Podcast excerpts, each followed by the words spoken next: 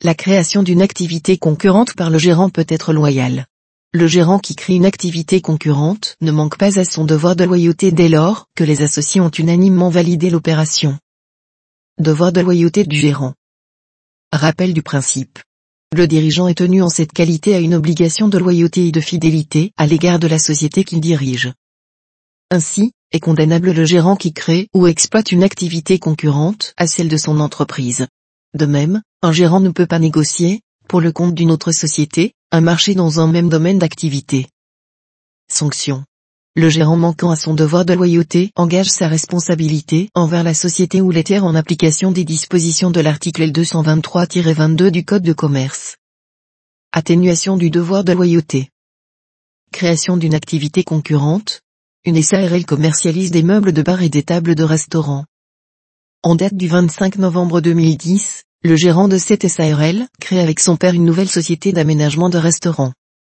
Sur les rapports de gestion de la SARL des exercices 2012 et 2013, qui ont été unanimement approuvés par les associés, il est envisagé de confier à cette seconde société la création et la fabrication de tables et de crédences, et d'affecter à l'activité de cette société une partie du marché de la SARL. Par des échanges en juillet 2014, les deux sociétés confirment leur collaboration et se mettent d'accord sur la répartition du marché des restaurants entre elles le gérant de la SARL est révoqué de ses fonctions le 31 janvier 2015. Non sanctionné pour manquement au devoir de loyauté. Estimant que le gérant ne peut négocier, pour le compte d'une autre société, un marché dans le même domaine d'activité que son entreprise, la SARL assigne son gérant pour concurrence déloyale et lui réclame des dommages et intérêts.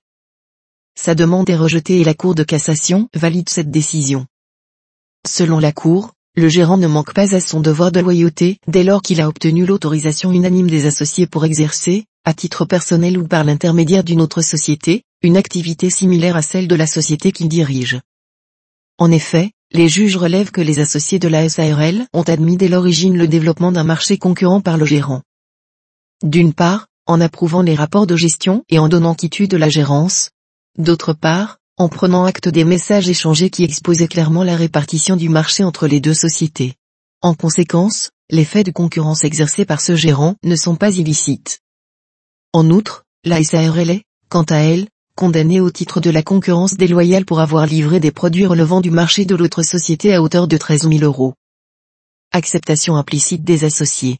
La SARL soutenait également que l'accord unanime des associés était sans effet puisqu'il n'avait pas été formalisé dans le cadre d'une assemblée générale. Cependant, la Cour de cassation balaye l'argument et relève que l'accord unanime des associés traduit une volonté non équivoque de la SARL de renoncer à dénoncer des actes de concurrence déloyale du gérant. Ainsi, peu importe que la décision des associés n'ait pas été prise en assemblée. Pour aller pour loin,